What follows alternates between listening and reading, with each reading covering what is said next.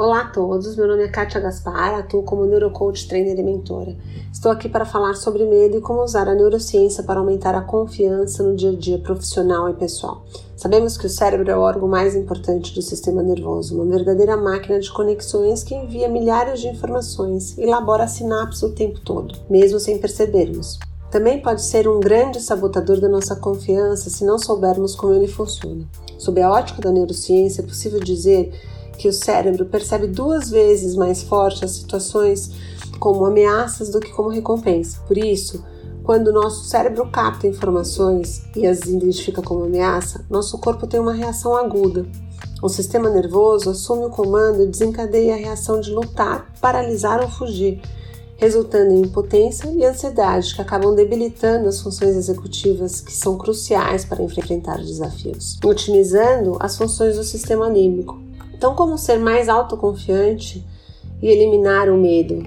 Um estudo feito pela americana Amy Cuddy, psicóloga social e pesquisadora da Harvard Business School, diz que se mantivermos nossa mente no momento presente, podemos mudar positivamente a forma como lidamos com nossas reações, facilitando consequentemente a forma como lidamos com situações desafiadoras. É muito fácil e rápido desviarmos nossa atenção no momento presente.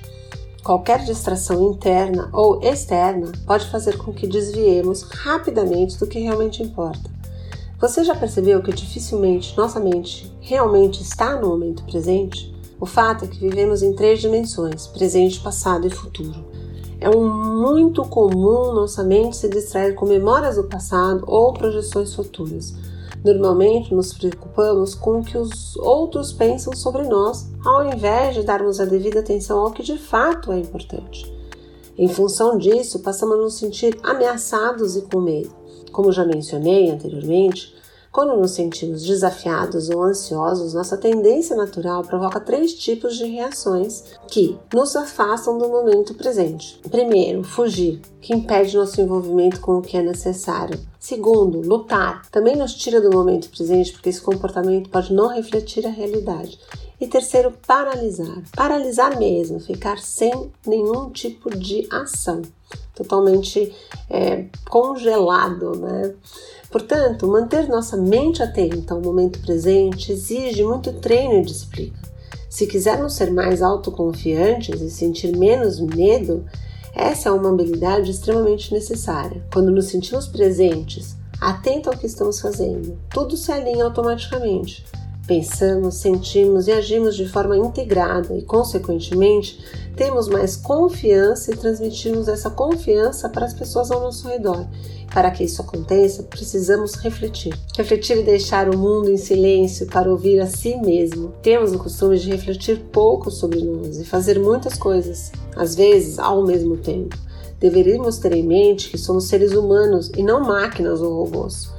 O ato de fazer sem refletir não traz consciência o seu valor como indivíduo. Dessa maneira, perdemos a construção da autoestima, fator importante para identificar nossa própria capacidade para enfrentar as situações. Uma pessoa com boa autoestima não necessita da validação externa para prosperar, nem desmorona ao primeiro sinal de ameaça. Ao invés de se preocupar com a validação externa, ela se conecta com o momento presente com as ações que devem ser realizadas e tem tempo para refletir sobre o próprio comportamento perante as situações. Ter consciência sobre si mesmo traz a percepção sobre os comportamentos que devem ser reconhecidos como positivos e os que devem e precisam ser desenvolvidos. Transformar nosso comportamento depende das recordações que tivemos sobre nossas experiências.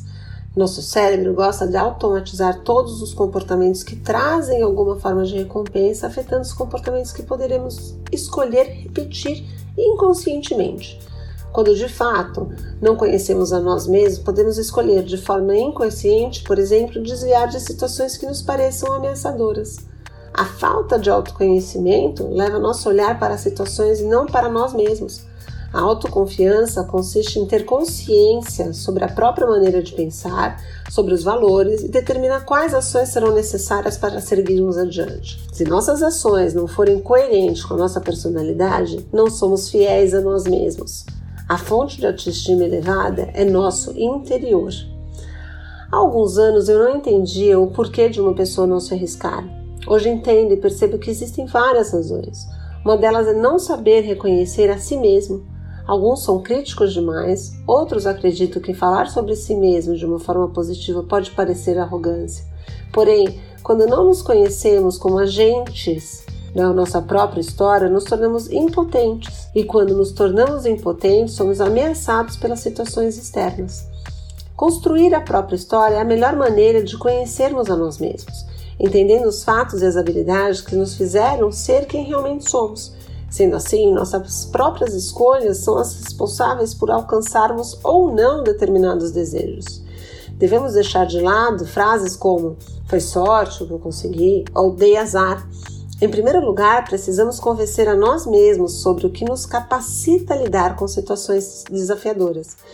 Muitas vezes não aprendemos a reconhecer o que de fato fizemos como positivo para estarmos onde estamos. A pessoa que realmente acredita no valor e na integridade de sua história e em sua capacidade de concretizá-la automaticamente transmite confiança. A fala, as expressões faciais e as posturas ficam alinhadas. Dessa maneira, ela não transmite arrogância, mas sim confiança, porque expressa o que realmente pensa. Age sem buscar aprovação e sem medo de ter receio, faz simplesmente pelo desejo de expressar sua própria maneira de pensar e agir. É importante ressaltar que nosso cérebro busca recompensas físicas e sociais, e autonomia é uma das necessidades sociais que buscamos como recompensa. Quando temos autonomia, nos sentimos livres de ameaças e insegurança. Sentimos ter o controle sobre as situações e isso é muito bom. Aumentamos nossa capacidade de sintonizar com oportunidades, otimizando nosso entusiasmo e confiança, indicadores essenciais de sucesso.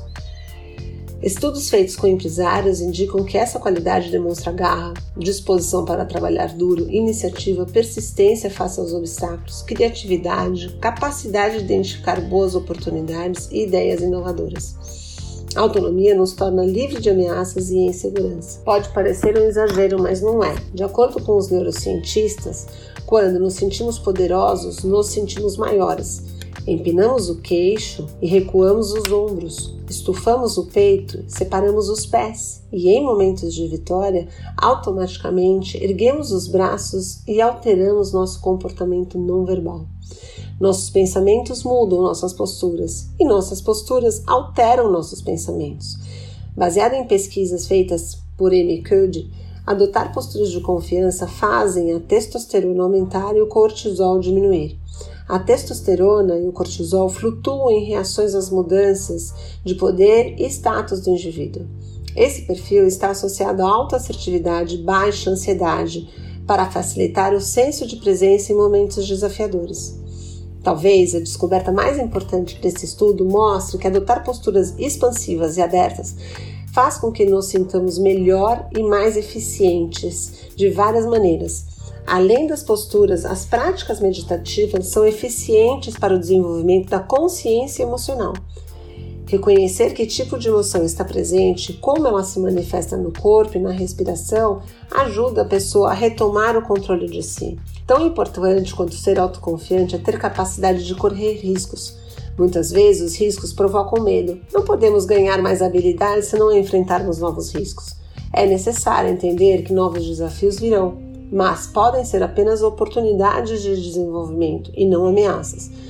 Gosto muito de uma frase que diz: Só sabemos o gosto do chá depois de jogar água quente.